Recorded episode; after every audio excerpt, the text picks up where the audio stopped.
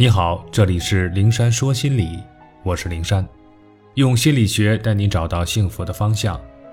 遇到心理问题，可以直接点击我的头像发私信给我，我会逐一为你解答。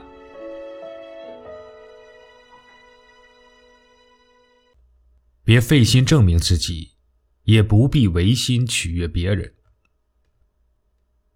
我们频繁替别人加班，帮别人跑腿儿，对别人的请求有求必应，以此来证明我们是个热心助人的人。我们处处替别人着想，顺着别人说话，费尽心思让别人开心，以此来证明我们是个善解人意的人。我们不和别人争论，不反对别人的意见，遇事先道歉，有冲突先退让，以此来证明我们是个与人为善的人。我们把别人的事当自己的事，像个便利贴一样到处救场，多难的事都毫不犹豫地揽过来去解决，以此来证明我们是个有能力的人。这种种费心证明自己的行为，无不在说明一点：我们的内心不够强大。所以，我们需要靠着外界对我们的肯定和接纳，来支撑我们的价值体系，来增强我们的自信。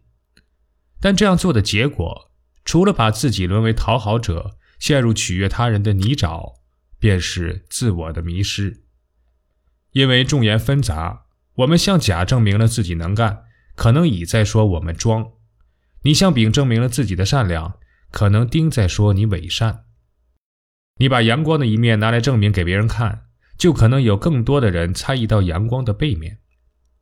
还有，同一个人，他今天会肯定你。明天就可能否定你，你无法头尾兼顾、八面玲珑，无法让所有的人满意，让一个人时时满意。我想起那个大家都熟悉的故事：父子俩骑着一头驴子去赶集，有路人议论，两人心真狠，都坐在驴子身上，把驴子压坏了怎么办？于是，为了证明自己不狠心，父亲跳下驴子，跟在驴子后面走。可此时又有人说。那孩子真不懂事儿，自己骑驴却让父亲跟着走。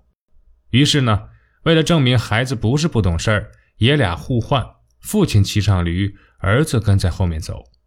结果人们又说，这当爹的一点不心疼孩子，居然自己骑着驴让孩子跟着走。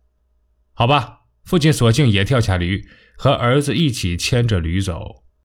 可是呢，人们一致在说，瞧这俩傻的。放着驴不骑，都跟在驴后面走。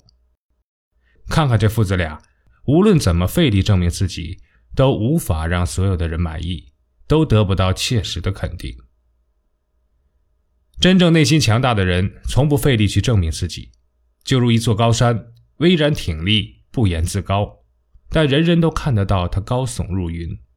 所以，与其费力讨好别人，费力表现自己，证明自己，不如。安静做好自己。一，自己要给自己肯定。要记住，除了自己，没有人能让我们失望。同样，除了自己，没有人能持续给自己爱和力量。所以，要对自己说：“我就是那个最好的我，不必去证明给谁看，不必去取悦别人。”我们把自己当太阳，我们就是灿烂的；我们把自己当松树。我们就是挺拔的。总之，相信自己，肯定自己。当我们如此做了之后，我们会发现，我们不再看重别人的评判，因为我们不再需要。我们已经懂得，评判权只掌握在自己的手里。第二，要让自己有底气，有坚定的内心。一个叫黄妮的女孩子曾经对我说：“她从不巴结别人。”能合得来就走近一点合不来呢就保持距离，互相不干扰，多一秒钟都不浪费在费力结交的人身上。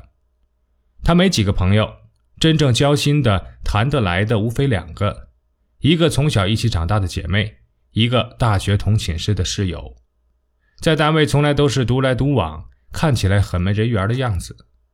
那两个朋友很是担心他在单位不开心，时常去看他，并劝导他要合群。要和同事好好相处，他总是很高冷地对他们说：“我有底气撑得起独来独往的勇气，有坚定的内心撑得起无需证明的自我。我为什么要迎合他们，讨好他们呢？说的对，内心坚定的人才不会那么在意别人的目光和评判，才不会那么想得到别人的肯定和接纳。王阳明说：“使天下尽说我行不掩言，无一指依良知行。”意思就是，就算天下的人都来指责我，我还是依然听从自己内心良知的声音，独自前行。